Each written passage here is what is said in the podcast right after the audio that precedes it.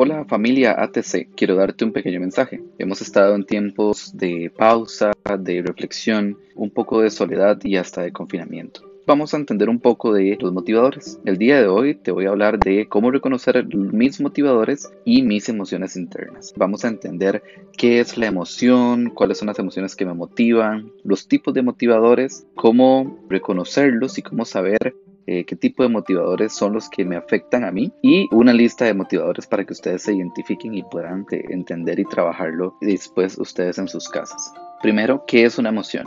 Las emociones son unas respuestas fisiológicas que se desencadenan a través de los pensamientos y a través de nuestro entorno que nosotros las personas les ponemos significado, o sea, les decimos qué es lo que significa. También estas emociones todas favorecen la supervivencia y el éxito humano. Esa definición de emociones negativas, emociones positivas, bueno, pues todas favorecen la supervivencia del ser humano y el éxito del ser humano. Por ejemplo, la empatía genera unión social. El estrés genera reacciones que te ponen en alerta para accionar. Iniciando con eh, los motivadores, ¿Cuáles son los estímulos que generan estas emociones motivadoras? Por ejemplo, el disgusto que genera una aversión a lo que se está viendo, que está sucediendo. Entonces provoca una acción de alejamiento de ese entorno nocivo. La sorpresa genera una atención de centrarse en ese elemento, en ese, esa situación que está sucediendo, para obtener más información y así guiar las siguientes acciones. Entonces veamos que estas dos emociones fueron las que vivimos al inicio de esta situación que nos está afectando en este momento, el virus que está afectando a todo el mundo, que hubo, hubo un disgusto al inicio, ¿cómo que me van a enviar a la casa? Y después hubo una, una sorpresa de decir, wow, si nos está afectando, si es algo que realmente es real. Entonces, ¿qué hacemos? Vemos muchas noticias, investigamos mucho, nos metimos mucho en redes sociales y alimentamos toda, eh, con todo el conocimiento que tuviéramos para poder reaccionar y poder actuar, decidir cómo en familia tenemos que comprar, cómo eh, vamos a tener que reaccionar de ahora en adelante. Luego vamos a entender cuáles son esas emociones motivadoras. Bueno, hay dos tipos de emociones motivadoras y son las intrínsecas y las extrínsecas. Las intrínsecas que son todas las internas, o sea, las que se generan desde nuestra psicología hacia afuera y las extrínsecas son las que vienen desde afuera hacia nosotros, como por ejemplo el reconocimiento. Con las emociones intrínsecas, los errores no nos desmotivan tanto porque hacemos las cosas porque realmente las amamos, porque es nuestra pasión. Y las extrínsecas, hay tal vez una, una, afectación mayor cuando cometemos un error, ya que estas son menos conscientes, o sea, está muy en el inconsciente esa emocionalidad de eh, este tipo de, de emoción motivadora. Pero si bien es cierto, estas pueden generar mayor acción o mayor rendimiento, ya que son bastante fuertes porque son muy inconscientes. Cuando ya las reconocemos, ahora podemos pensar que evita que sintamos motivados a hacer lo que tenemos que hacer. Bueno, primero y lo más importante es la personalidad. Tenemos que entender cómo es que es nuestra personalidad. Si somos más introvertidos o más extrovertidos. ¿Qué tipo de personalidad tenemos?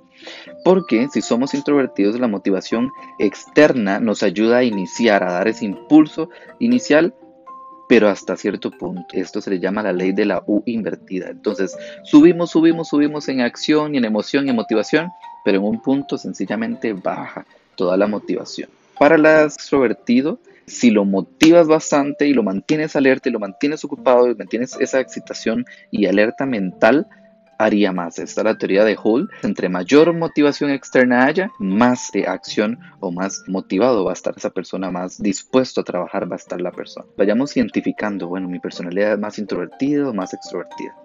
Cuando entendamos estos motivadores, vamos a ver qué otras claves podemos tener para saber qué me motiva a mí realmente a hacer mi trabajo, a levantarme todos los días, a hacer ejercicio y demás. Vamos a iniciar con los intrínsecos. Recordemos que estos son los que están dentro de nuestra psicología, o sea, no, necesitan de algo externo para que nos motive. ¿Qué sería este? Por ejemplo, el orgullo de saber que hago las cosas bien, eh, el dominio de un arte, el dominar eh, un arte, un proceso, alguna teoría, alguna técnica, la alegría propia, la felicidad propia de tener éxito, sencillamente decir, wow, yo lo, yo lo pude hacer y me siento feliz con eso, sencillamente por el hecho de hacerlo. La curiosidad, qué interesante sería saber o conocer de esto, entonces eso me motiva a investigar más. Luego de la, curiosidad, la autonomía, saber que soy independiente, que puedo hacerlo, que ya ahora yo lo logro de manera independiente. Para las extrínsecas tenemos, por ejemplo, los elogios de la gente, entonces si decimos, sabes que a mí me motiva que me digan que qué bien lo hago, bueno, entonces son motivaciones externas, son motivaciones extrínsecas. Eh, tenemos, eh, por ejemplo, el dinero que gano, o sea, saber que gano mucho dinero, eso me motiva, o que gano el dinero que yo quiero, me motiva. Evitar quedar mal, es decir, ah, es que yo siempre quedo bien entonces la gente me reconoce por eso, mi reputación, o bien este, las medallas o títulos o premios, que me digan a mí, que me reconozcan, básicamente que me reconozcan de forma externa, de alguien de afuera me reconoce el trabajo que estoy haciendo. Podemos tener un poco de todas, un poco de estas dos, pero siempre están las que más sobresalen por nuestro tipo de personalidad. Ahora tienes toda la información necesaria para que hagas un ejercicio de analizarte y de buscar cuáles son esos motivadores que te mantienen alerta, que te mantienen trabajando, accionando en estos momentos. Y dependiendo lo que sea, puedes generar algunos mecanismos o estrategias o procesos para motivar. ¿verdad? La invitación es para que hoy generes un espacio de análisis, un espacio de autorreconocimiento y este, un espacio de acción también, generar acciones realizables, simples y en un tiempo específico para poderte sentir motivado todos los días. Espero que esta cápsula de información te haya sido de mucho beneficio y te espero en la próxima. Un saludo. Thank you.